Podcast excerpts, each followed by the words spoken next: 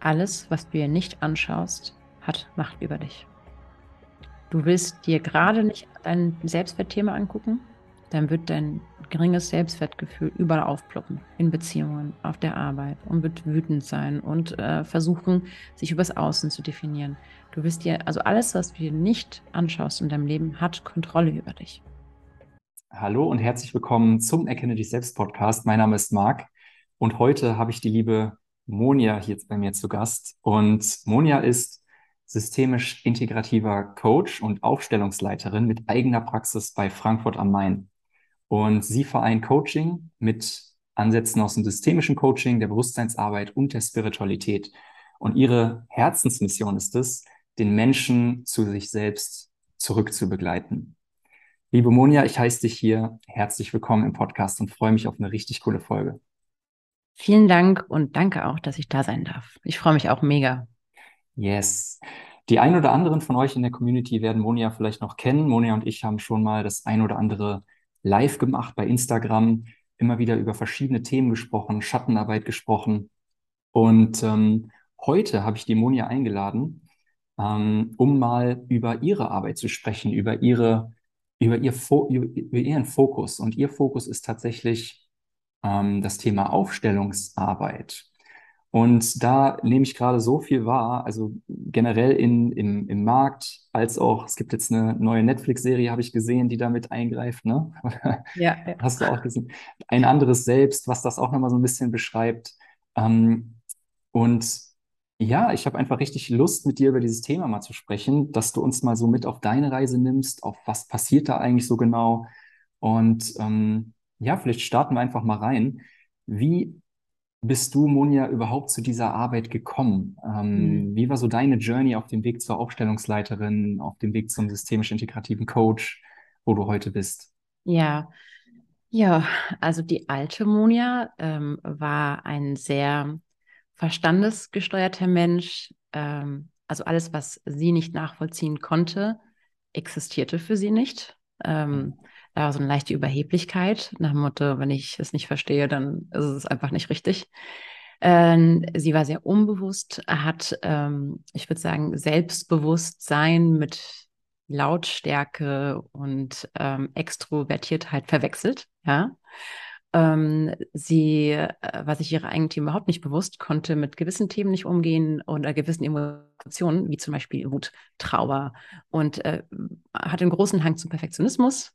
Mhm. Und irgendwann ist ihr das alles so ein bisschen um die Ohren geflogen. Ne? Ähm, das war vor zwölf Jahren ungefähr, war das so, dass ich einfach gemerkt habe, na, damals durch meine Partnerschaft, denn oft ist es so, dass die Menschen in unserem Umfeld ja uns den Spiegel vorhalten und ähm, unsere Träger triggern. Also nicht, sie machen uns, äh, las, lassen uns auf eine bestimmte Art und Weise fühlen, sondern sie lösen dieses Gefühl in uns aus, ja. Oh.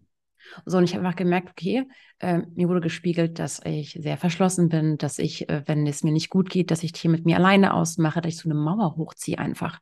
Und äh, das, klar, weil ich habe ja auch damals ähm, Probleme als Schwäche bewertet, ja. ja. Und ähm, konnte auch nicht darüber sprechen, äh, habe alles versucht, alleine irgendwie zu wuppen. Und dann habe ich gemerkt, okay, irgendwie komme ich ja nicht weiter. Und ähm, wenn Wut und Trauer getriggert wurden, dann war einfach diese Reaktion so unverhältnismäßig zu dem, was im Außen passiert ist in dem Moment, ja. Mhm. Ähm, ja, da hat ja halt, die Emotionen haben halt einen Fuß in die Tür bekommen und dachten sich, so, jetzt lassen wir ein bisschen Druck ab, denn sonst dürfen wir nicht, da sie uns ja ordentlich unterdrückt. So, und dann habe ich von einem Freund gehört, so, ja, ähm, hier in der Nähe, eine Stunde entfernt, gibt es äh, Familienaufstellungen. Ich so, ja, was denn das? Und er so, ja, da machst du das und das. Und ich so, was? Äh, okay, und wie funktioniert das? Ja, nee, jetzt musst du erleben. Wie funktioniert das denn? Ja, das musst du erleben. Da dachte ich mir, okay, was ist das für ein Humbug? Nochmal irgendwie, äh, noch ein paar Monate sind irgendwie vergangen und dann bin ich halt irgendwann doch hingegangen, weil der Leidensdruck einfach zu hoch war. Klassiker übrigens, warum Leute ins Coaching kommen. Mhm. Erst wenn Leidensdruck unerträglich wird, ne? Ja. Aber mir damals nicht anders. Heute bin ich da schlauer. ähm, und bin dann hingegangen und, ähm, und ich hatte mir damals eine eigene Ausstellung auch gebucht, bin aber nicht als erstes drangekommen, sondern habe andere Aufstellungen vorher gesehen und war auch direkt, ähm, haben mich quasi als Stellvertreterin zur Verfügung gestellt. So, und dann habe ich, durfte ich direkt in der Rolle erstmal ähm, die Wirkung spüren, denn ich stand für eine Person, die weder im Raum war, die äh, ich nicht kannte, ähm, mhm. von der ich wirklich sehr wenige Informationen hatte durch die Person, die ihr Thema aufgestellt hat. Und ich habe mich, also die, das, was von mir ausgelöst wurde, das, was ich gefühlt habe, die Sätze, die ich gesagt habe, waren einfach nicht meine. Also die Krass. waren quasi in dieser Rolle, sind die aus mir herausgesprudelt und die Reaktion zu sehen von der anderen Person, die sagt, ja, ja, genau so ist es und genau so fühle ich mich und genau so ist es. Und dachte ich schon mal, da war schon mal die erste Hürde abgebaut, äh, nach dem Motto, ja, okay, ich weiß jetzt nicht genau, wie das funktioniert, aber ich weiß, was ich gespürt habe. Mhm. Ich weiß, was gerade los war. Und ich hatte damals ja eine Rolle, in der ich auch ziemlich viel geweint habe auf Knopfdruck. Also es war so direkt. Und ich konnte es gar nicht verstehen, wo das Ganze herkommt, ja, dieser ganze Schmerz, den ich da in der Rolle gefühlt habe. Und genau, und dann war ich halt erstmal in meiner eigenen Aufstellung und äh, danach und durfte mir ganz viele Anteile angucken, die ich nicht so mag, die ich ausgelagert habe, weil sie ich sie nicht so toll finde, weil ich sie, weil ich ihnen die Schuld dafür gebe, wie es mir ging. Ja, und da fing es an. Da bin ich halt immer wieder öfter, ein paar Jahre lang, sehr viele Jahre, ähm, habe ich in regelmäßigen Abständen mir meine Themen so angeschaut. Und tatsächlich ist es so, dass bis heute ist die Aufstellungsarbeit mein Favorite Tool, um mir meine mhm. Sachen anzuschauen. Es ist einfach, weil der Verstand hat gar keine Chance in dieser Aufstellungsarbeit, wow. weil es zeigt, was, was gesehen werden muss. Es zeigt es auf seelischer Ebene. Ähm, du kannst mir erzählen, was du möchtest, und dann kann ich aber sehen, was im Unterbewusstsein so wirkt. So, das heißt, der ist kein Entrinn. Und das ist gerade ähm, für Leute, die daran, die einfach beispielsweise, dass ihr ähm, Mechanismus Verdrängen oder Flucht ist, beispielsweise, kannst du da nicht. Kannst nichts verdrängen, weil es zeigt mhm. alles. Es ist, es zeigt dein Thema im Außen aufgestellt. Also es wird, dein Thema wird externalisiert durch, ah. durch die ah. anderen Stellvertreter, ja. Mhm. Genau. Und habe dann irgendwie, äh, ich glaube, ich lasse mich bestimmt seit sieben Jahren ausbilden. Habe ich erstmal eine sehr spirituelle Ausbildung gehabt ähm, bei einer Person, die mir auch echt geholfen hat. Die war auch für mich sehr wichtig, denn die hat mich wieder angebunden, wie ich es immer so schön nenne. Ja. Ähm, und sie hat äh, dafür gesorgt, dass ich meine Intuition wieder spüre. Und äh, sie hat sich, er hat mir geholfen, meine, meine männlichen, die, die männliche und die weibliche Energie wieder zu vereinen. Und mhm. ähm, das war eine, für mich eine sehr, sehr wichtige Ausbildung, denn ich glaube, wäre ich direkt in eine klassische Coaching-Ausbildung gegangen, die sehr toolreich ist beispielsweise, wäre, hätte das alles nur auf kognitiver Ebene stattgefunden, ja. ja. Und das, aber mhm. da lösen wir die Themen nicht. Die Themen, es reicht nicht. Der muss zwar mit an Bord kommen, aber es reicht, diese Ebene reicht nicht, um Themen nachhaltig zu lösen. Genau, und dann habe ich noch die Ausbildung als Aufstellungsleiterin gemacht und dann habe ich noch eine klassische Coaching-Ausbildung gemacht und so weiter und Weiterbildung und gerade mache ich noch eine Kakaozeremonie und hier und da, so alles, was mich so interessiert ähm, oder wo, wovon ich mich angezogen fühle, dem gehe ich nach.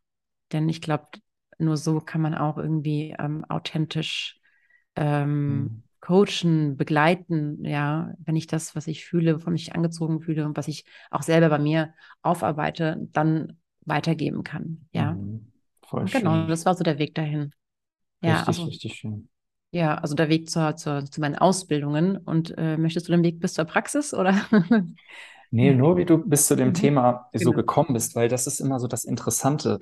Und was man da halt so, so raushört, ist, eigentlich ist die eigene Heilungsreise tatsächlich das, was du heute auch weitergibst. Ne? Mhm. So, du bist durch deine eigenen Themen über diesen Weg dahin gekommen und hast eben diese Power dahinter erfahren und darfst das Ganze halt heute aus eigener Erfahrung auch weitergeben. Ja, man ist, ist ja nie fertig, ne? Genau, genau. Und das ist das, das ist das Schöne. Ja, genau, man ist nie fertig.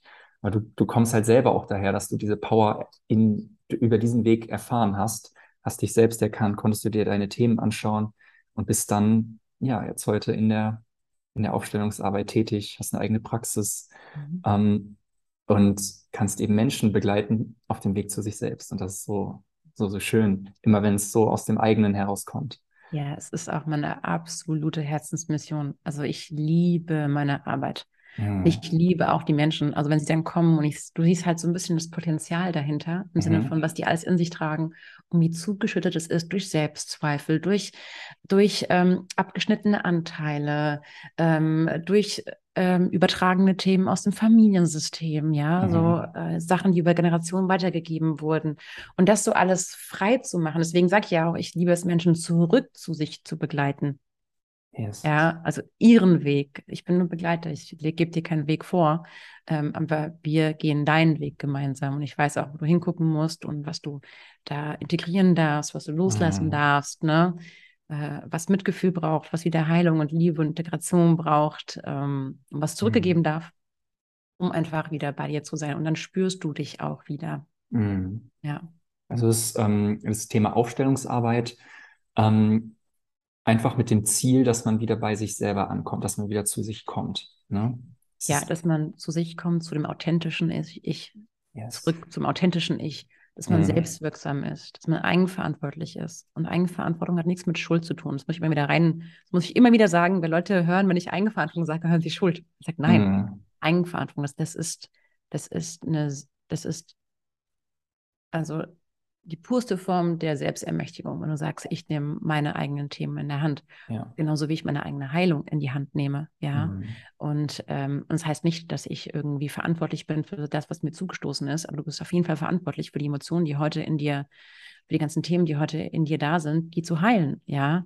Und äh, bestenfalls sind sie bei sich und sie spüren ja auch ihr Geschenk, das, was sie in sich tragen, was sie selber in die Welt rausgeben möchten. Bestenfalls ähm, bringen sie zurück zur Anbindung, zurück ähm, zum Vertrauen ins Leben. Mhm. Das, das fehlt ganz vielen Menschen, ja. Mhm. Und äh, das innere Kind darf dann wieder integriert werden. Denn, denn, denn das innere Kind sorgt oft dafür, dass ich ähm, meine Bedürfnisse versuche im Außen zu stellen. Also wenn dieses innere Kind kein Zuhause bekommt von mir, dann sucht es im Außen. Das heißt, dann sucht es mir einen Partner, der vielleicht ein bestimmtes Bedürfnis von mir stellt oder eine Partnerin, ähm, das als Kind nicht gestillt wurde. Oder es sucht mir einen Job, den, in dem ich mich besonders wertvoll fühle und äh, mhm. sorgt dafür, dass ich mich eher übergehe. Ne? Und je nachdem, was das Thema des inneren Kindes ist. Und ähm, ja, genau. Ja, okay. das ist so das Ziel. Wenn ich, wenn ich ähm, mir so Aufstellungsarbeit vorstelle, was genau, was genau passiert da eigentlich? Also wie ist so dieser Weg von einem Struggle, den man vielleicht irgendwie erkennt und dann zu dir kommt? Und wie ist dieser, wie ist dieser Prozess? Wie kann ich mir das vorstellen? Lass uns da mal rein diven in, in diese, in die, diese Arbeit. Wie konkret kann ich mir das vorstellen? Wie komme ich zu Erkenntnissen? Was genau passiert da? Ja. Das wäre vielleicht nochmal interessant. Also ich werde jetzt mein Bestes geben, das ähm, verständlich zu machen, aber es ist wirklich mhm. so, ich lasse ja, ich weiß nicht, ob du auch die ganzen äh, Reviews gelesen hast auf Instagram, alle sagen, ich kann das nicht beschreiben, ich kann ja, nur sagen. Ganz, ganz oft höre ich das, sehe ich eine das. Eine Arbeit, die man fühlen darf, das ist, das muss man machen, wirklich. Also es ist so, dass ich äh, mir Aufstellungstage anbiete, mal abgesehen von der Heimreise. Da ist eine feste Gruppe, die dann über das ganze Wochenende ähm, an sich arbeitet. Aber für alle anderen ist es so, dass ich einmal im Monat Aufstellungstage anbiete. Und meist ist es eine Gruppe von 12 bis 14 Personen.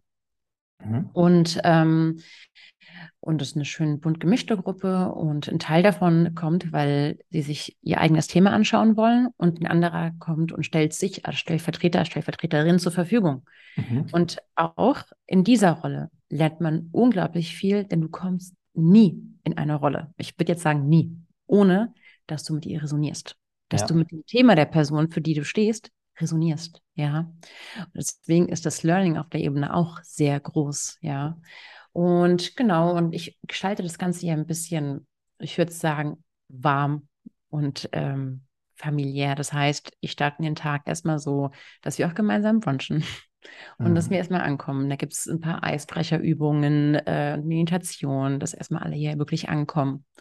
Und dann ist es so, dass äh, sich meist eine Person entscheidet anzufangen und dann kommt sie nach vorne, wir setzen uns hin und dann geht es erstmal äh, ins Vorgespräch. Also wir sprechen über das Thema, wir sprechen über die Erwartungen, wie sie daran schon, was sie daran gemacht hat, äh, wo sie glaubt, dass es, äh, wo sie irgendwie blockiert ist, warum es nicht weiterkommt. Und dann gehe ich ins Genogramm, also ins Familiensystem. Ich male das auf und gehe dann mit den, äh, mit der Person wirklich Schritt für Schritt von ihr aus nach oben Richtung äh, Großeltern verschiedene Themen durch. Ich frage nach der Kindheit, ich frage nach Krankheiten, mhm. ich frage ähm, nach Sachen, die sich wiederholen, ich frage nach Themen oder Angelegenheiten oder Menschen, Familiensystemen, die nicht gesehen wurden, die ähm, ausgeschlossen wurden, die ähm, ein Trauma erlebt haben. Und beispielsweise, ich frage nach den Beziehungen zu den Eltern, ja, je nachdem, Mhm. was das Thema ist, natürlich, wenn jemand kommt und sagt, ich komme konfliktscheu, frage ich natürlich auch so, wie ist das, ähm, wie wurden Konflikte wahrgenommen? Was heißt das? Also ich gehe das schön durch und dann nehme ich mir auch ähm, genug Zeit dafür. Und dann quasi ähm, bestimmen wir die einzelnen Elemente, Personen, Gefühle, Glaubenssätze, die mit dem Problem der Person, mit dem Anliegen zu tun haben. So, das heißt, wenn jemand kommt und sagt, keine Ahnung, ich, ich fühle mich, ähm, ich fühle mich, mh, ich fühle mich irgendwie nie gesehen. Und mein Partner sieht mich nicht und auf der Arbeit werde ich übersehen von, meinen, meiner Chefin und ähm, auch so, auch früher schon in der Schule war das so, wenn wir irgendwie zum Völkerball aufgerufen wurden, war ich mal die Letzte, die dazu äh, geholt wurde, ne? sowas in der Art. Okay. Und dann, ähm, wenn wir das Vorgespräch hatten und dann kristallisiert zum Beispiel heraus, dass das Thema auf jeden Fall mal was äh, mit ihr selbst zu tun hat. Also sie selbst wird immer aufgestellt. Das ist ja ihre Aufstellung. Das heißt, eine Stellvertreterin für sie selbst ist immer dabei. Dann natürlich jemand für die Eltern, dann je nachdem, welche Bezugsperson es gab. Es gibt ja auch adoptierte ähm, Kinder. Es gibt Kinder, die sind mit einem Stiefvater, einer Stiefmutter aufgewachsen, mit der Nachbarin als Bezugsperson, weil die, ähm, der Vater irgendwie alleinerziehend war beispielsweise. Mhm. Ähm, auf jeden Fall mit den Bezugspersonen, die, die das Kind auch maßgeblich geprägt haben. Dann sehr wichtig ist natürlich die Geschwister und äh, Fehlgeburten, Abtreibungen. Die spielen im System eine Riesenrolle. Ja. Okay. Mhm. Ja, also es ist nicht selten so, dass, äh, keine Ahnung, ich stelle das Familiensystem auf und dann äh, sieht man, wie die Eltern äh, sich hinknien bei dem äh, verstorbenen Kind. Ja, das Mhm.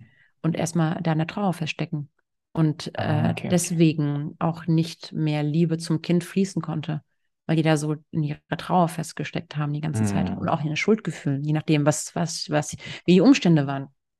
Auf jeden Fall, ne, dann stellen wir halt den Glaubensaus auf, auf ich werde nicht gesehen, äh, die, beispielsweise die Eltern, die Person selbst, das Gefühl, ähm, der Scham vielleicht, also je nachdem, was halt alles dazugehört, was wir herausgearbeitet haben. Und dann darf die Person, ähm, also die ihr Thema aufstellt, die einzelnen Menschen, angefangen bei sich selbst, in das Feld, nenne ich es ja, in das Aufstellungsfeld führen, indem sie sie an die Schulter packt und rein begleitet und so positioniert, wie es sich für sie richtig anfühlt. So, wie soll die Person stehen? Wo soll sie sitzen? Äh, Ne, ähm, ist sie, ist sie dem, den anderen Eltern, den anderen Stellvertretern eher zugewandt? Guckt sie raus? Äh, guckt sie auf den Boden? Ne? Also sie darf quasi ihr inneres Erleben, darf sie erstmal aufstellen. So, und dann kommt nach und nach jeder weitere Stellvertreter, zum Beispiel der Vater, die Mutter, das Gefühl und so weiter und so fort. So, und wenn sie alle aufgestellt hat, und jedes Mal, wenn sie jemanden aufstellt, sagt sie auch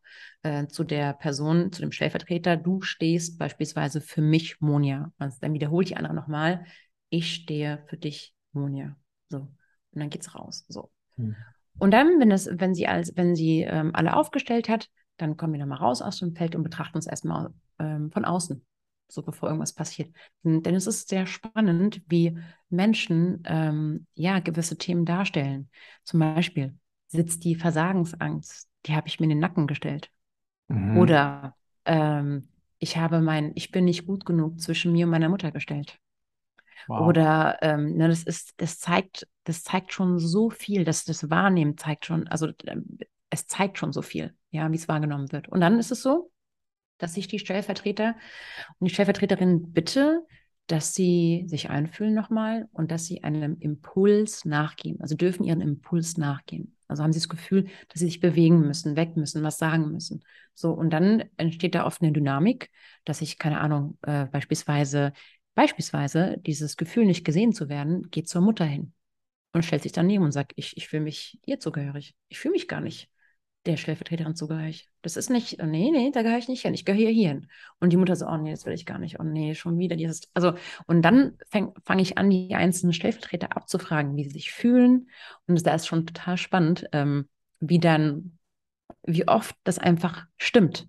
Die Sachen, die gesagt werden, da sagt sie ganz oft, oh mein Gott, das sagt mein Vater genauso, genau in dem Ton. Und ja, und das, wie letztens äh, hatte ich eine Aufstellung, da hat jemand, äh, ein Mann, seine Familienverhältnisse aufgestellt mit seinen Brüdern. Und der Vater hat dann gesagt, das sind drei Brüder, und er hat dann gesagt, jeder Einzelne kann nichts. So, die müssen zu dritt arbeiten. Und dann Mhm. dreht er sich und sagt, oh mein Gott, genau das sagt mein Vater. Mein Vater sagt immer zu mir, ähm, ihr seid quasi mehrere Finger einer Hand. und ihr müsst zur Hand werden. Momentan versucht ihr nur als Finger was zu erreichen. Es war, die hatten noch einen, ich glaube, einen äh, rumänischen oder bulgarischen Hintergrund, ähm, sodass er quasi ein Sprichwort übersetzt hat in dem Moment, ja. Und ja, und Sachen halt, die die Stellvertreter immer nicht wissen können. Ja, zeigen sich dort im Moment. Oder genauso wie letztens jemand gesagt hat, ja, irgendwie mein Gesicht brennt. Und dann sagt die Person, ja, ja, das, mein Bruder hat nämlich Akne, die entzündet ist. Und äh, sein Gesicht brennt wirklich immer. Krass. So, also auch körperliche Symptome äh, mhm. machen sich sichtbar, eigene Themen. Und dann sehen wir auch ganz oft, ähm, ja, wo zum Beispiel auch die Eltern stecken geblieben sind in ihrem Thema. Denn oft ähm, bringe ich die Großeltern mit rein, nur um zu gucken, wie die Eltern reagieren. Und dann siehst du direkt, wie sie zusammenbrechen oder weggucken oder sich kleiner machen. Denn oft ist es so, dass ähm, wieder bei der Person, dieses Ich fühle mich nicht gesehen, war auch, dass ich mich zum Beispiel von meiner Mutter nicht gesehen gefühlt habe. Und die Mutter sich von ihrer Mutter nicht gesehen gefühlt hat. Und deswegen mhm. sich selbst nicht sieht und nicht sehen kann. Ja. Also es liegt nicht daran, dass du als Kind nicht wertvoll genug warst, um gesehen zu werden. Es liegt daran, dass ich nicht sehe, weil ich nicht gesehen wurde und es nicht gelernt habe. Ich bin den Heilungsprozess auch nicht gegangen bin, je nachdem, wie alt jemand ist und wie bereit er ist, ähm, diese Arbeit auch zu, auch zu machen. Ne? Der ist ja, die ist ja nicht ohne, so an mhm. sich. Wow. Also, da steckt jetzt schon super, super, super viel drin. Wie, wie kann man das denn, also man kann das wahrscheinlich gar nicht erklären, aber wie, was kannst du dir vorstellen, woher das kommt, dass die also, Menschen da auf einmal auch auf diese Schwingung kommen und das genauso ausdrücken? Wie geht das? Also es gibt ja schon Erklärungsversuche aus der Quantenphysik ne, mit dem ja. morphogenetischen Feld. Mhm. Und es gibt ja auch schon so, ähm, ja, Forschung, wo man zum Beispiel ein Molekül getrennt hat, zwei Moleküle getrennt hat und mhm. die, in, ich glaube, es war irgendwie zwölf Kilometer Entfernung äh, voneinander verwahrt hat. Und wenn man an einem etwas gemacht hat, hat man es am anderen gesehen. Ja. Und so müsst ihr, müsst ihr euch das vorstellen. Wir sind verbunden, energetisch verbunden mit unser System. Und das ist wie so ein Netzwerk, das wir nicht sehen können. Und ziehst du hier an, an einem Strang, passiert auf der anderen, auf der anderen Seite auch etwas. Mhm. Aber was ich auch immer ganz gerne sage, ist, jedes Familiensystem ist wie ein Mobile, dieses, ne, ihr wisst ja, diese Mobiles, die über so ein Kinderbett hängen. Und wenn ein Mitglied wackelt, wackelt das ganze Ding mit. Mhm. Also es hat eine Auswirkung aufs komplette System. Ist ja auch so oft so, dass nach einer Aufstellung, nach einem gelösten Thema, es passiert, keine Ahnung, dass ich vorher nicht mit meinem Vater gesprochen habe und der sich genau an dem Tag meldet, abends. Ähm, oder was er eigentlich nie macht. Oder mhm. aber ähm, dass irgendwie bei einer anderen Person war das so, dass sie noch nie Ich liebe dich gehört hat äh, von einem Elternteil und dass das kann, dann per Nachricht kam. Ähm, also da, da, passiert, also es wirkt auf einer anderen Ebene. Ja. Auch wenn die Mitglieder nicht da sind, macht es trotzdem etwas, ja.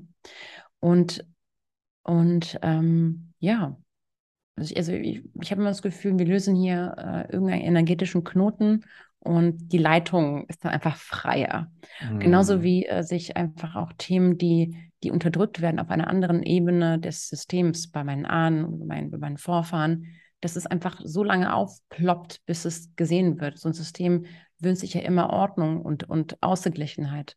Und solange mhm. die nicht her herrscht, wiederholen sich die Themen immer weiter und weiter.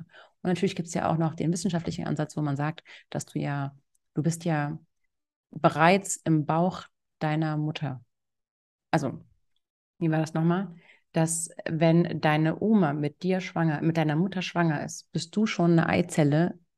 Also du bist schon eine Eizelle im quasi im als äh, okay nochmal, ich muss es erklären, warte, muss doch nochmal. Wenn meine Oma mit meiner Mutter schwanger war, war ich schon eine Eis, also ich war schon eine Eizelle bei meiner Mutter, die im Bauch ist. Und wenn meine Mutter mhm. da, wenn meine Oma da ganz viele traumatische Erlebnisse hat, dann prägt das. Also es prägt mich schon, obwohl ja. ich noch nicht mehr existiere. Ja, da gibt es ganz viele verschiedene Erklärungsansätze, aber ob man es jetzt erklären kann oder nicht, und da gibt es, wie gesagt, äh, in der Quantenphysik schon, schon erste Erklärungsansätze, es wirkt. Mhm. Es wirkt. Ja, Quantenphysik, ja. Ähm, mich erinnert das auch so ein bisschen an so ein äh, Ritual aus der Magie. Ich habe da mal so ein bisschen äh, mich da auch schlau gemacht, dass man da ja einfach durch diese Aufstellung einfach auch in, in gewisses, ja, ein gewisses Feld halt einfach beschwört, könnte man sagen, ja. Und dann dort eben diese bestimmten Energien halt einfach zieht, also zu sich zieht, weil man sich öffnet, auch in irgendeiner Weise. Ja, absolut. Mhm. Also ähm, ich habe auch schon Erfahrungen damit gemacht. Also es wirkt definitiv und ähm, ja, ich kann nur dazu einladen, mhm. ähm, das mal auszuprobieren, egal bei mir oder woanders. Äh, da muss ich zum Beispiel noch sagen, dass Achtung, es gibt natürlich ähm, jeder Aufsteller, jede Aufstellerin hat ihren eigenen Aufstellungsstil. Ja. ja. Es gibt Aufsteller, die machen nur geistiges Aufstellen. Ähm, dass ich einfach kritisch sehe, weil die Aufsteller reingestellt werden und es wird nicht mit ihnen gesprochen und dann werden sie einfach entlassen. Mhm. Und das löst für viel Verwirrung aus und ähm, auch, mh, mm, ja, dass es nicht so auf Augenhöhe ist mit dem, mit dem Klientin, mit der Klientin, weil ähm, ich ja etwas mache und ich dann Bescheid weiß und die andere Person im Dunkeln lasse und die dann entlasse. Also das findet keine Begleitung statt. Mhm. Das muss man aber für sich selbst rausfinden, je nachdem, wie fortgeschritten man in dieser ganzen Arbeit ist. Aber es gibt Leute, die nennen es Psychodrama, das ist viel kontrollierter und weniger frei. Meins ist ähm, auch spirituell und eine Mischung mhm. aus den verschiedenen Stilen. Ich habe einfach meinen Stil für mich gefunden. Und da einfach, ähm, hör einfach auf deine Intuition. Wenn du dich mhm. bei jemandem wohlfühlst und es dich dahin zieht, geh hin. Wenn nicht, dann nicht. Ja, ja. dazu kann ich nur immer appellieren. Ja. ja. Ja, mega schön gesagt. Das Thema Space Holding, also wo fühlt man sich auch wohl? Wo geht ja. man mit in Resonanz? Welcher Stil entspricht da? Ähm, auf jeden Fall.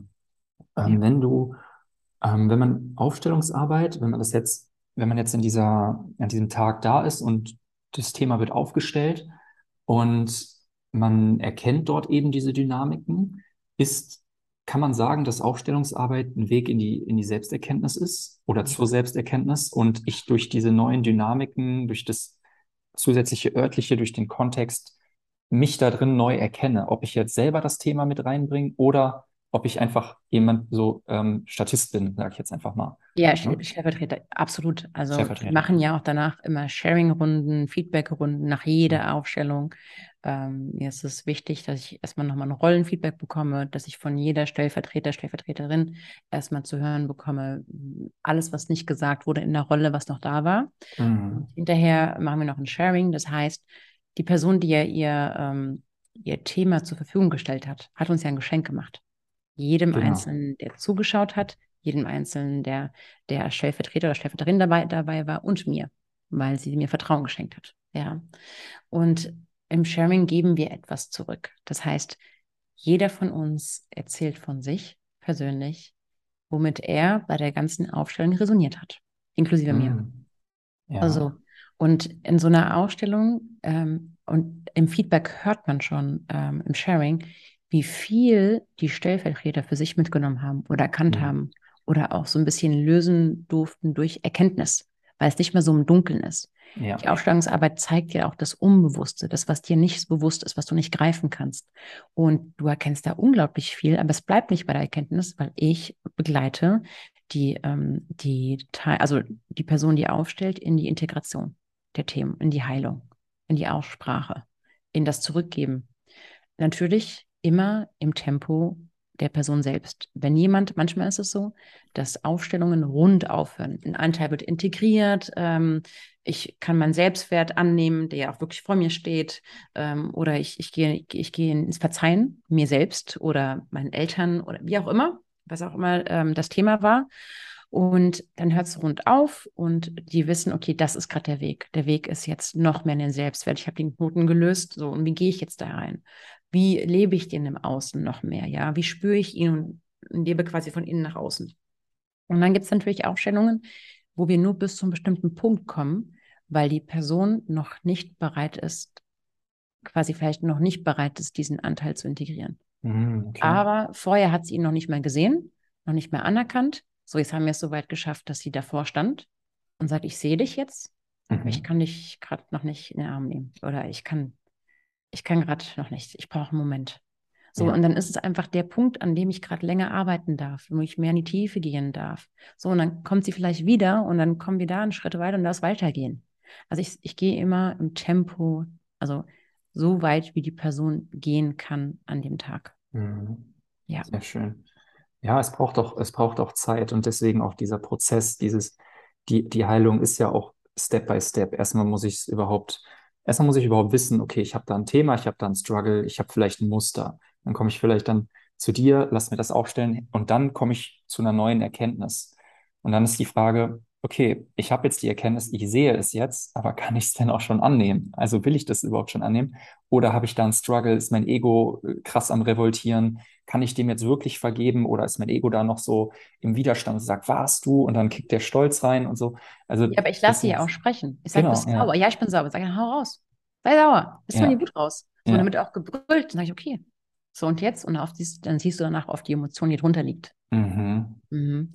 Und dann, ah, eigentlich geht es darum. Und die Wut, es war nur der Türsteher davon. Also ich begleite, ich bin da auch nicht unnachgiebig, sage ich jetzt mal. Ich ja. bin da auch schön, ich begleite die da schön. Ähm, auch, ich würde sagen, Coaching während der Aufstellungsarbeit definitiv ist da. Und ich lasse die auch mal liebevolles Schmoren an einer Stelle. Mm, ähm, wo dann gut. sagt, nee, das ist nicht so. Dann sage ich, ja, ist überhaupt nicht so. Der Anteil liegt auf dem Boden, nehmen die erst der Kritiker, der total stark ist, der Verstand denkt sich, was ist denn hier los? Aber es ist nicht so. Also dieses, ich will das nicht sehen. Also ich es kann, es kann dauern, je nachdem, wie, wie erfahren man in der Arbeit ist oder ähm, wie offen man dafür ist, wie viel man vorher schon gemacht hat, ob mhm. man sehr verstandesgesteuert ist, wie groß das Ego ist. Aber das sind alles Themen, die ich auch aufgreife. Ja. Also, ja. Ja. Ähm, ja. Welche Werte sind so bei dieser Arbeit wichtig? Also so für dich, als auch vielleicht für die, mhm. für die, ähm, für die Teilnehmer? Also für mich als äh, Aufstellungsleiterin ist erstmal, dass ich ähm, Demut habe. Extrem viel Demut für dieses Familiensystem, mhm. für die Themen, die sich hier zeigen. Ich gehe da mit höchstem Respekt, ähm, gehe ich mit allem um, weil ich habe auch großen Respekt davor. Ja.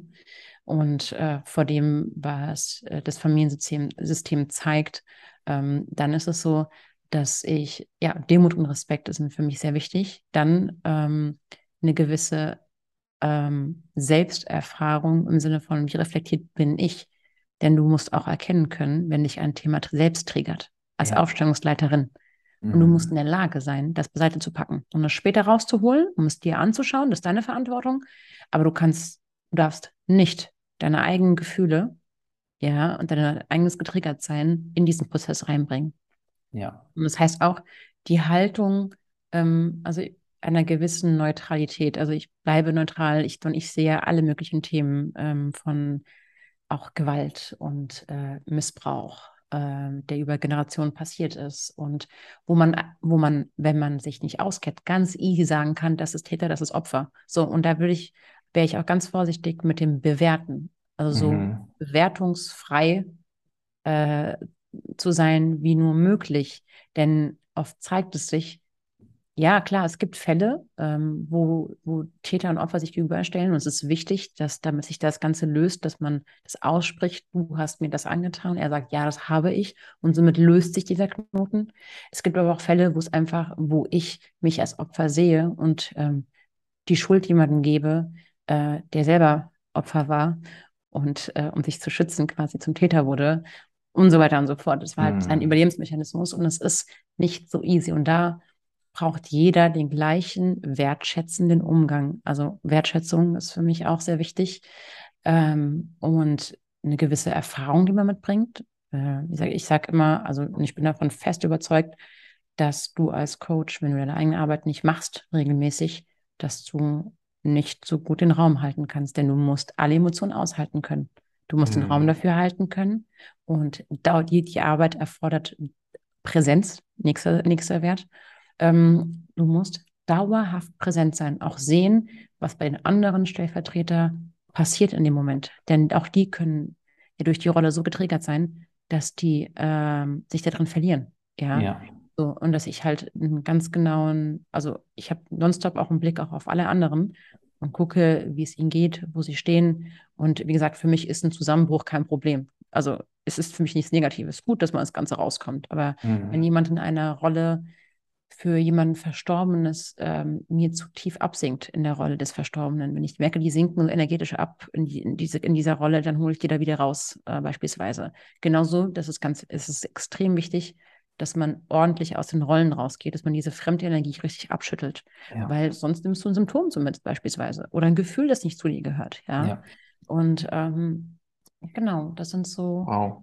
Die Werte, ähm, die, die, ja, und ich, ich persönlich ähm, mache das mit, äh, mit, mit Liebe. Ich würde sagen, Liebe ist auch wichtig. Ja.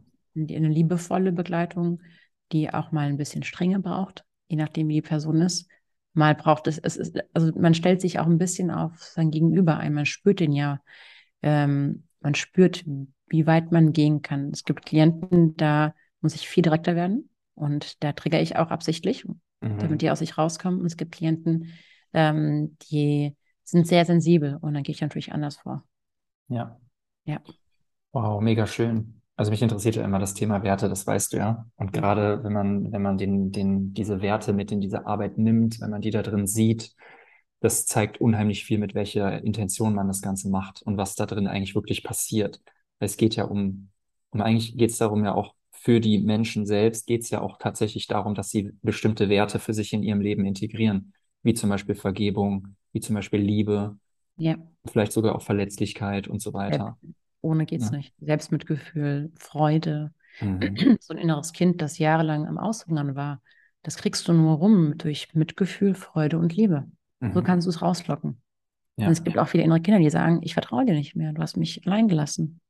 Du mhm. hast mich schlecht behandelt, du hast mich verurteilt, du hast mich.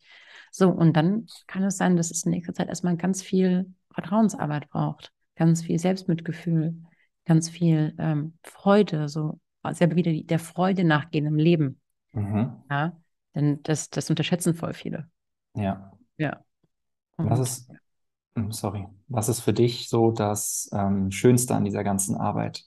Hm, also der Vorher-Nachher-Effekt ist, mhm. also der ist ja auch spürbar, wenn du ähm, wie oft sitzt jemand nach seiner Ausstellung, fix und fertig natürlich, weil wir haben ja viele tiefen Themen berührt und viel Energie wurde freigelassen, ähm, sitzt da, aber hat eine andere Aura. Immer.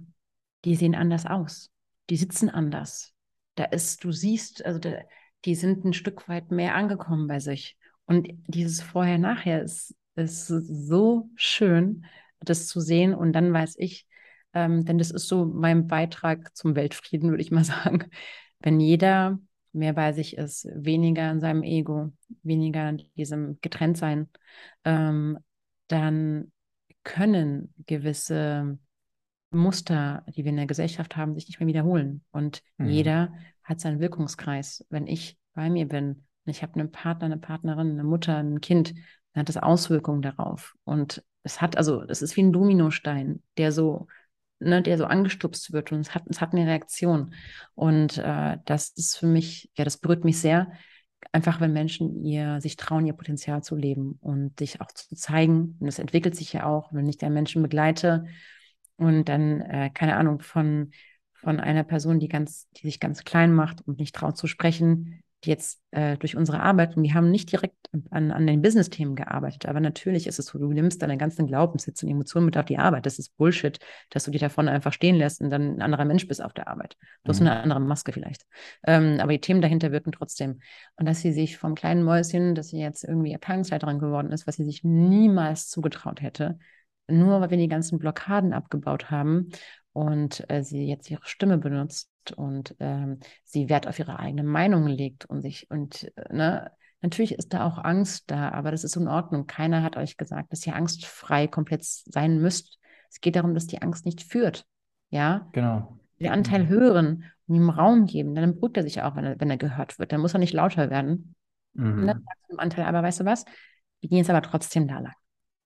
Ja, kannst ja mitkommen, es dir anschauen, wir gehen jetzt trotzdem da lang. Und ich sage ja immer, bei Mut ist es so, äh, ohne Angst kein Mut, ne? Weil Mut heißt ja per se, trotz Angst etwas machen, von dem ich mhm. nicht weiß, was hinten dabei rauskommt. Genau. Ja. Sage ich ja. auch immer. Trotz Angst das Richtige zu tun. Mhm. Und die ja. Angst ist immer ein Begleiter. Also die Angst, Angstfreiheit ist eine, in diesem Sinne eine Illusion, was das, was das heißt. Und auch gerade wenn man, wenn man das auf das innere Kind auch überträgt oder generell diese Entwicklung, die Individuation, das, das, das Weiterkommen, dann haben wir immer Ängste mit drin. Dann dürfen wir immer Ängste, die wir als Kinder irgendwie erfahren haben, uns nochmal anschauen, um da eben weiterzukommen, um diese Ängste oder auch ein bisschen Schatten zu integrieren. Ja. Weil dort, wo wir Angst haben und dieser Angst nicht begegnet sind, zum Beispiel ich lese gerade ein Buch, ähm, Die Grundform der Angst von Fritz Riemann. Ähm, da spricht er auch über diese, diese vier Grundformen. Die erste ist ähm, Angst vor der Hingabe, das heißt Angst davor, dass man sich, sich verliert, ja, wenn man sein Ich opfert, zum Beispiel in der Beziehung, in der Nähe, im Kontakt. Polar, das polare Gegenbeispiel davon ist Angst vor der Selbstwerdung. Das heißt, die Leute, die dann zu sehr in der, im Kontakt sind, aber sich komplett selbst verlieren und niemals zum eigenständigen Individuum werden. Das heißt, mhm. da diese Spieler. Und er beschreibt das halt sehr, sehr schön, ähm, wie du darüber hinaus wächst ähm, und eigentlich woher das kommt in der Kindheit. Die anderen beiden Ängste sind ich habe Angst vor der ähm, Wandlung.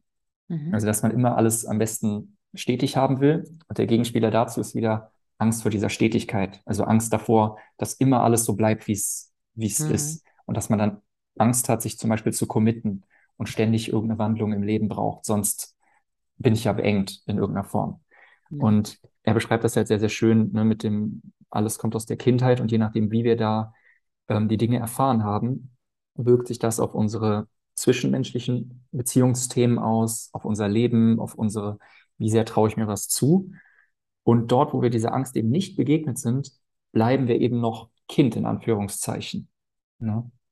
Absolut. Ähm, denn du merkst auch ganz genau, wenn das innere Kind aktiviert wird. Das ist, also man, man fühlt sich erstens ein bisschen jünger. Ich frage auch ganz oft mhm. meine Klienten, wenn ich sehe, okay, die sind in der Mitte, du sag mal, wie alt fühlst du dich gerade? Da kommt so wie sechs. Krasse Frage. Was ist denn mit sechs passiert? Ja, das und das. Hm, okay. Und dann, äh, das ist, man merkt, man wird trotziger, man ist kleiner, man fühlt sich auch kleiner, man, also die auch, man, man, man wird jünger energetisch. Das siehst du der Person noch an, ähm, wie sie vielleicht schmollt oder sitzt oder äh, aufmüpft oder ne, wie sie sich verhält. Und das ist für mich, sobald ich sehe, auch eine Aufstellung, dass jemand viel jünger wirkt, auch in der Art, wie er spricht, wie er sich bewegt, dann frage ich, du, wie alt bist du gerade? Wie alt, wie alt fühlst du dich denn? Ja, und das ist, das innere Kind übernimmt das Steuer dann. Mhm. Ja. Und wie kann ich das innere Kind dann abholen? Wie kann ich das, wie, wie würdest du es beschreiben? Wie kann ich das innere Kind abholen? Wie kann ich das innere Kind heilen? Was ist dann der Weg, wenn ich merke, okay, da wird gerade was getriggert, ich schalte auf diese, auf mein inneres Kind, ich fühle mich gerade, als wäre ich sechs. Wie kann man denn da weiter vorgehen, wenn ich das jetzt für mich erfahre und ich sage jetzt mal, ich kann es auch sehen bei mir selbst. Also ich sehe das, boah, ich bin jetzt sechs Jahre alt, ich fühle mich richtig klein oder wie auch immer. Wie mhm. komme ich denn dann so wieder in die Öffnung, in die Heilung? Also was sind da so Wege, die du da gehst?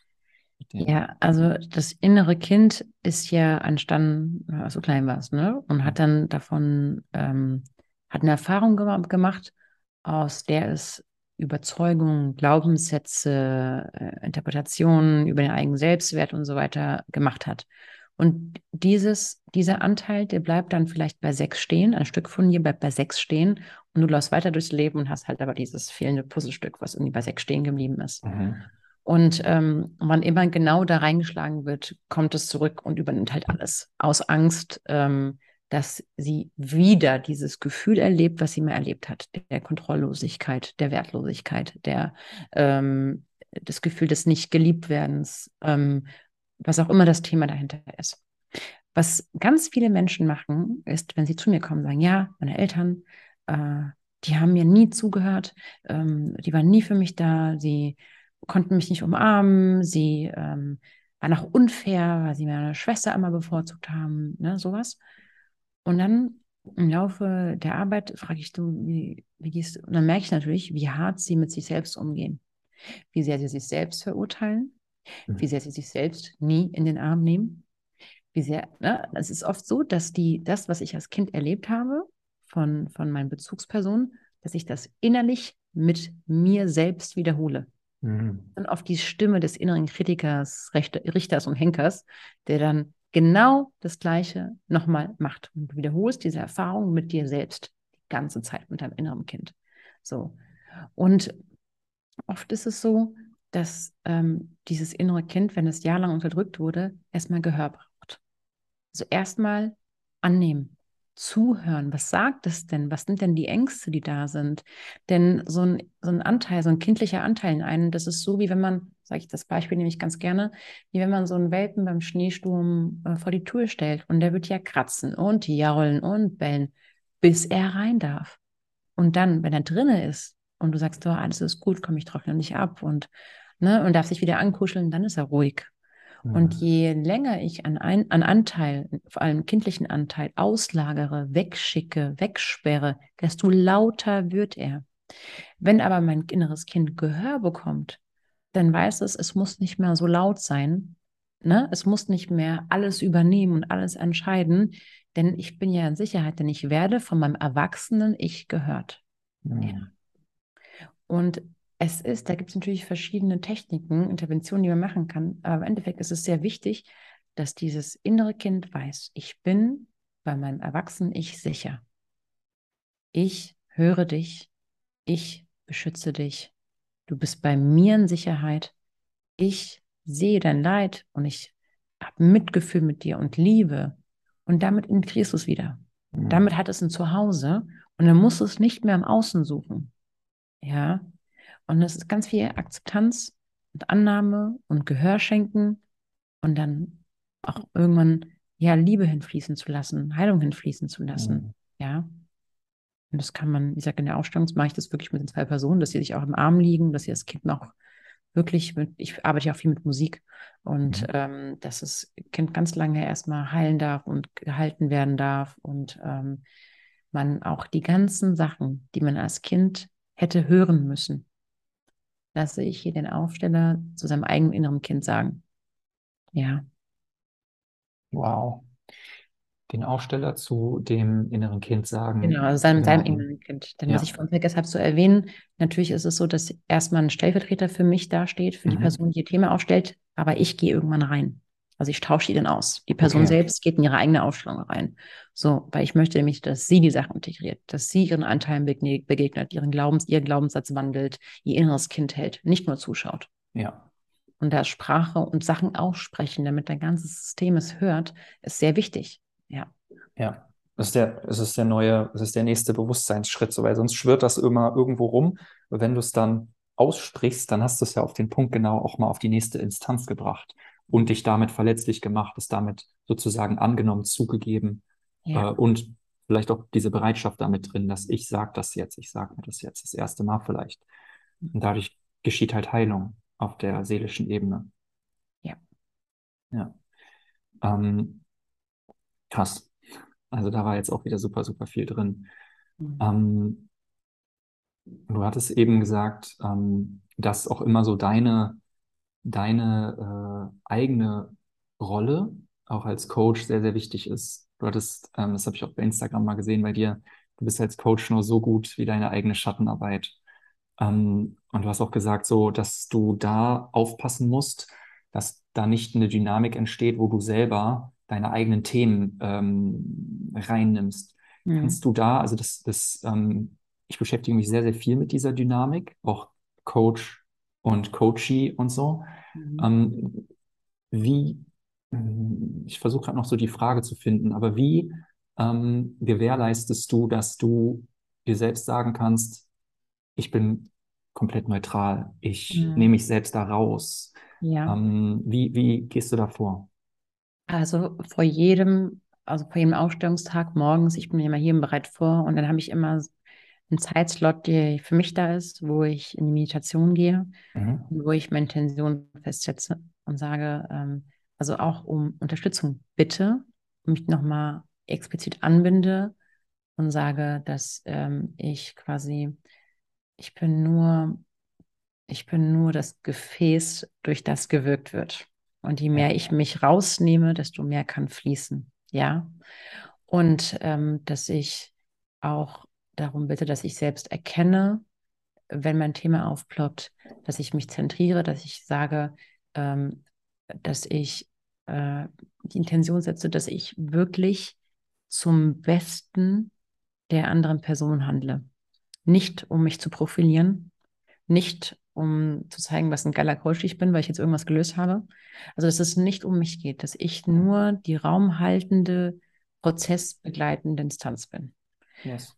In Demut, weil auch bewerten heißt ja, ich erhebe mich ja in dem Moment über etwas, weil ich ja in dem Moment sage, das ist gut, das ist schlecht, das ist recht so. Und egal, wie das Schicksal aussieht, dass ich sage, ich weiß nicht, ob es nicht das Beste für die Person war. Vielleicht ist es genau das, was die Person gebaut hat. Oder vielleicht war es wichtig, um ans eigene Geschenk zu kommen. Also ich versuche mich so weit zu gehen, aus diesem Thema rauszunehmen, weil ich ja nicht weiß, was dieser Mensch wirklich braucht und was gut für ihn war und nicht und warum diese Erfahrung gemacht werden durfte und warum nicht. Und wie ich gewährleiste, ist natürlich auch, dass ich regelmäßig, also ich äh, beobachte mich sehr viel mhm. und ich erkenne auch sofort, wenn mein Ego loadet. Also ich nenne es immer Loading, mein Ego ist Loading. Und ich habe mittlerweile auch so ein inneres Bild dafür. Ich stelle es mir immer vor, wie diese Zombies bei The Walking Dead, wenn es auftaucht, denke ja. ich mir, und dann führe ich auch immer Gespräche und sage ich, pass mal auf, beruhig dich mal. Du bist gut, du musst keinem beweisen, es ist alles okay. Ja, nee, ähm, ist das jetzt aus der Angst oder aus, aus der Liebe? Möchte ich gerade nicht. Natürlich ist es auch so, je nach Zyklusphase kann ich es mal besser, mal nicht. Aber dann weiß ich, dann kommuniziere ich es auch sogar beim Gegenüber. Also nicht, nicht in der Arbeit, aber im Privatleben. In der Arbeit ist es für mich so, ich, ich packe das, wie gesagt, in eine Truhe. Ich packe mhm. das, ich visualisiere, wie ich dieses Thema, diesen Träger nehme und in eine Truhe packe und parke und sage, ich hole dich später raus. Ich habe dich gesehen, ich habe es ich bemerkt, aber es geht gerade nicht um dich. Ja. Und hinterher, entweder ich schaue es mir selbst an oder aber ich gehe es aufstellen, wenn es mein Thema ist. Oder ich ähm, habe ja auch ähm, eine Mentorin, die ich dann kontaktiere und mit ihr drauf schaue. Und ich mache halt, ich gehe selbst bestimmt äh, alle sechs Wochen mal oder je nach Thema gehe ich selbst mir meine Themen anschauen. Ja. Mhm. Aber das Ego ist natürlich sehr tricky. Na, das äh, immer im Auge zu behalten ähm, wie es sich verhält, ist, braucht viel, viel Bewusstseinsarbeit. Und es hat selbst mich verarscht, also auf gut Deutsch. Auf jeden ähm, Fall. Ich, ich sag dir auch, ich kann dir auch ein Beispiel erzählen. Ähm, Thema Hingabe ans Leben. Komplette mhm. Hingabe. Ja. Das, äh, ich bin jetzt viel weiter, als ich war, aber ich glaube, da darf noch, äh, noch mehr Arbeit reinfließen. Und ich weiß noch, also ich glaube, das ist das Thema, was ich jetzt schon dreimal aufgestellt habe. Und äh, nach dem ersten Mal habe ich gedacht, okay, das habe ich gelöst, nur um ein halbes Jahr später herauszufinden, dass ich mir einfach ein Szenario geschafft habe, ohne es zu merken, mein Ego, in dem ich mich kontrolliert hingegeben habe. Mhm, ja, Kontrolle und hingeben ist also ich habe dann, ich habe so gelacht, also ich habe mir, ich habe so gelacht, du, kleine Ratte von Ego, hast mich richtig hintergangen. Ich habe das noch nicht mal gemerkt. Ich habe gedacht, ich bin jetzt in der Hingabe. Nee, nix da. So, und äh, da ist natürlich, ne, da braucht es kontinuierliche äh, immer wieder einchecken und gucken, wo stehe ich. Und äh, ist es aus der Angst, ist es aus der Liebe? Ähm, ist das, will ich gerade was beweisen? Ähm, worum geht es hier gerade wirklich? Ja. Ja. Krass. Ja, Hingabe ist, ist auch für mich ähm, immer, immer dran. Das ist ein ständiger Wegbegleiter und ich glaube, Hingabe ist wirklich die, ist wirklich ein Thema. Also Hingabe wirklich per Definition ist der Tod des Egos. Hin, Hingabe ist die Verbindung, also dass du dein Ego, das Ich zurückstellst und verschmilzt. Zum Beispiel, wenn du sagst Hingabe zum Leben, Hingabe zum Höheren, zum Universum oder auch Hingabe in bei der Liebe, dann ist das immer, dass sich das eigene Ich auflöst und du eins wirst mit dem, was auch immer da, ähm, mit dem du eins werden möchtest. Und da ist das Ego natürlich mega krass am Start und hat die krassesten Stories oder versucht es wie bei dir auch, das finde ich auch cool, kontrolliert sich hinzugeben, alles Mögliche zu schaffen, dass man wenigstens sagen kann, hier, ich habe mich hingegeben, aber vorher man so lange irgendwie geguckt hat, dass man möglichst safe ist, möglichst noch eine Hintertür hat oder irgendwas, aber Hingabe ist halt 100% all in und da hast du kein Plateau mehr, was dich oder kein Netz mehr, was dich fängt, sondern du musst eigentlich, bist voll in Trust und musst eigentlich komplett surrendern und sagen, ich bin nur noch, ich mach mit mir, was ihr wollt. so, liebes mhm. Leben, mach mit mir, was du willst. Ich leite jetzt nur noch. Mhm. Ne? Und ich lasse mich jetzt mal leiten und führen. Aber aus meiner Erfahrung, also in vielen Bereichen habe ich das schon, in einigen bin ich noch dran, aber ich habe immer gemerkt, ähm, dort, wo es funktioniert, dadurch kommt eine Magie in dein Leben. Äh, das ist unbeschreiblich schön, weil du auf einmal dich nicht mehr aus dir selbst heraus das Ganze machst und kontrollieren willst, sondern dich einfach mal leiten lässt, dich einfach mal führen lässt. Ähm, Hingabe ist ja auch tief weibliche Energie, dieses mhm. komplette Loslassen und so. Aber auch als Mann oder auch generell, wenn man seinen Purpose lebt oder in dieses Wirken kommt, ist Hingabe notwendig, weil sonst bist du immer da, das Ausführende mhm. und niemals etwas anderes. Also Von daher, ich glaube, Hingabe ist die Königsdisziplin, die wir alle mastern dürfen. Mhm. Ja. Stimme ich zu. oh, sehr, sehr schön. Ähm, was glaubst du, wonach sehnt sich der Mensch gerade am, am meisten, wenn du mal so aufs Kollektiv schaust? Was ist da so drin? Was Ich so glaube, wahr? ich ähm, glaube, dass sich der Mensch nach Sicherheit sehnt, aber ihm eigentlich Vertrauen fehlt. Ja, und es, also das kollektive Feld ist ja auch gerade sehr ängstlich, sehr kontrollierend, sehr in der Opferhaltung, sehr ähm,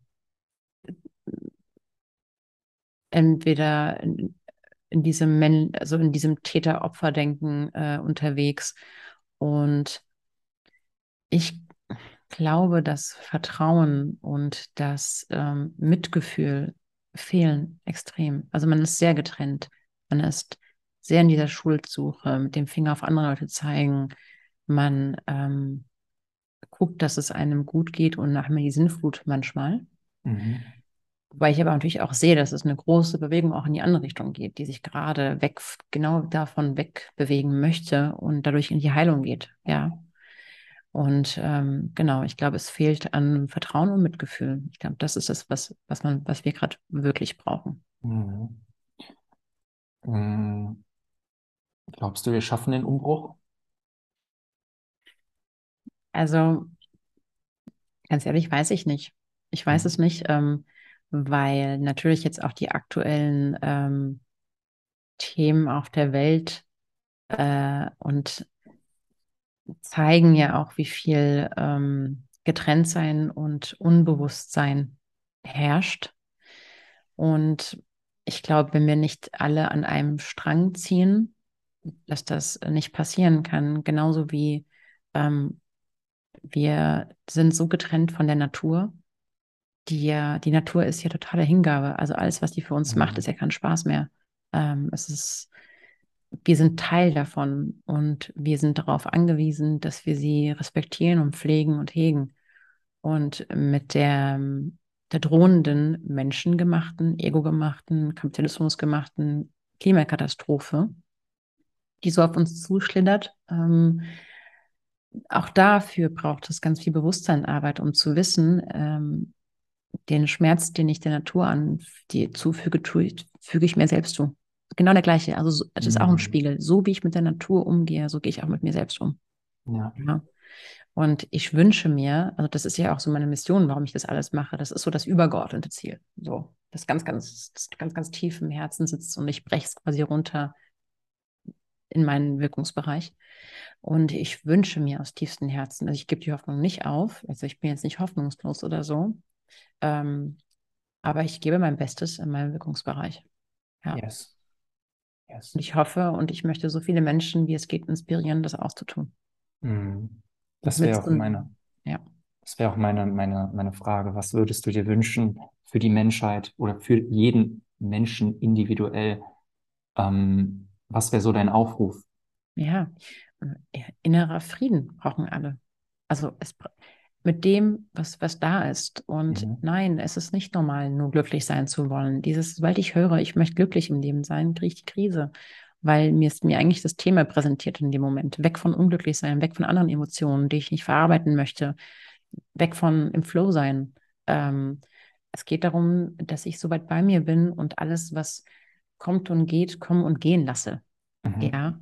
Und äh, ja, ich, innerer Frieden ist so das mit Mhm. dem, was ist. Und innerer Frieden heißt nicht, die Sachen muss erst, alles muss so laufen, wie ich es will, damit ich zufrieden bin. Das ist nicht das, was viele Leute versuchen, sondern in mir mit meinen Anteilen inneren Frieden, mit meinen Schatten inneren Frieden und dann auch mit dem, was ist. Und damit, damit zu gehen. Also im Flow zu sein damit. Ja. Im Frieden zu sein mit dem, was innerlich und im Außen passiert. Und damit Mhm. zu gehen. Und es gehen, wie diese Wellen des Lebens, auch so innerlich, quasi, wenn eine innere Welle kommt an Trauer, dann kommt sie und sie geht wieder, wenn ich sie gehen lasse. Wenn ich aber davor stehe und sage, nee, du darfst auf gar keinen Fall hier rein, dann staut sie sich da an, ne? Und dann habe ich ja viel Gegendruck und laufe damit rum und diesen Druck bin ich, den gebe ich im Außen wieder weiter, ja. Sondern das alles, was kommt, gehen und, und wieder kommen und gehen zu lassen. Auch Freude kommen und gehen zu lassen. nicht daran mhm. festzuhalten, diese, oh Mann, ich will nicht, dass du weggehst dieses Mal. Bitte bleib bei mir, bitte bleib bei mir und dann bin ich traurig, weil es wieder weg ist. So. Und da sich dem Fluss des Lebens hinzugeben. Ja. Yes. Sehr schön gesagt. Das habe ich letztens auch noch ge, ähm, geteilt. Das ist eben für mich auch dieser Flow. Flow ist nicht immer Friede, Freude, Eierkuchen, sondern Flow ist alles da fließen, alles, was ist, alles, was da ist, ähm, Licht wie Schatten. Ja. Und der Weg zum Frieden, du hast das schön beschrieben, geht eben darüber, dass ich auch mal hinschaue. Ja. Alles, was du dir nicht anschaust, hat Macht über dich. Du willst dir gerade nicht dein Selbstwertthema angucken, dann wird dein geringes Selbstwertgefühl überall aufploppen, in Beziehungen, auf der Arbeit und wird wütend sein und äh, versuchen, sich übers Außen zu definieren. Du wirst dir, also alles, was du dir nicht anschaust in deinem Leben, hat Kontrolle über dich. Wow. Ja, ich hatte meinen Klienten, der ein ganz großes Thema mit seiner Mutter hatte, was er sich, er hat sich gewehrt, er ist auch, er hat es sich nicht angeschaut. Aber ich habe es vorausgesagt. Also der hat sich das Thema, der Schmerz saß so tief, er wollte sich auf gar keinen Fall mit diesem Thema beschäftigen. Und es hat sein komplettes Leben dominiert. Mhm. Also die Partnerwahl, die so, die Partnerin musste genau das Gegenteil von seiner Mutter sein, also weit wie weg entfernt von der ja. Mutter. So, nicht das, was ich vielleicht wirklich will, nein, das Gegenteil davon möchte ich haben. Ähm, auf der Arbeit, sobald ich das Gefühl hatte, ich werde nicht ähm, gewertschätzt, denn das hat mir zu Hause gefehlt, habe ich Wutausbrüche bekommen. Also da spiegelt sich immer wieder, sobald auch nur ich gucke, auch wo werde ich gerade diese Brille, diesen Filter habe ich gerade auch auf, dieses, wo werde ich gerade nicht gewertschätzt. Mhm. Also genau das Thema, was du nicht anschauen willst, du schaust genau durch diesen Filter auf ja. dein Leben. Ja. Nonstop. Ja. Wow. Mega gut beschrieben. Alles das, was du dir nicht anschaust, hat Macht über dich. Mhm. Danke für diese tolle Folge. Es war mir eine Ehre und äh, es war super, super spannend, mal einen Einblick zu bekommen in das ganze, ähm, in die ganze Aufstellungsarbeit, in deine Ansätze, deinen Werten, deiner Philosophie dahinter. Also super, super spannend. Und ja, ich danke dir einfach für eine richtig, richtig schöne Folge. Und ähm, vielleicht für die Community, die jetzt zuhören, ähm, wenn man jetzt Resonanz da fühlt, ja, also bei den Themen, die wir besprochen haben, bei dem Thema Aufstellungsarbeit, bei dir, ähm, was ist so der beste Weg, um dich zu erreichen? Was planst du vielleicht auch in den nächsten Monaten noch? Vielleicht magst du uns da noch mal so einen kleinen Einblick geben. Einfach mhm. für die, die jetzt sehen, so wow, ich, ich finde das Thema spannend, ich finde dich spannend. Ja, also erreichen könnt ihr mich aktuell per Mail monia@solved.de und ähm, über Instagram. Mhm. Ja, das ist momentan so, wie man am, am besten auf mich zukommen kann. Ähm, aktuell, wie gesagt, ich gebe ja viele 1 zu 1 Coachings.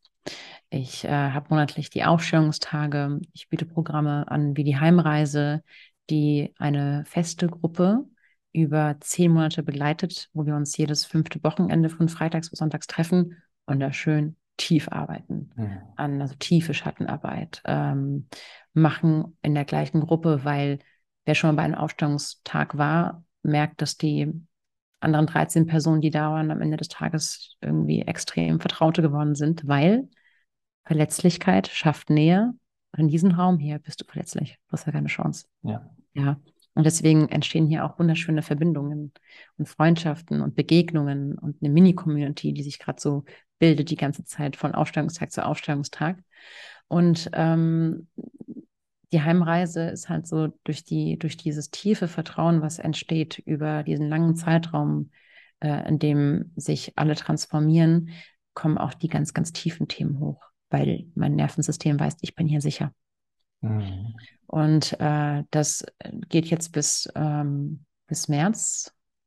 Und dann fange ich im September nächsten Jahres wieder damit an, es gibt äh, aktuell einen, einen Online-Workshop mit mir und einer Kollegin zum Thema Orientierung, zum Thema, wie orientiere ich mich nach mir, von innen nach außen, nicht von meinen Ängsten, nicht von äh, ähm, der Gesellschaft oder sonst wie, sondern was sind meine Werte, was ist meine Lebensvision. Ähm, da gibt es einen, einen, erstmal einen Grundlagen-Workshop dazu, der gerade stattfindet.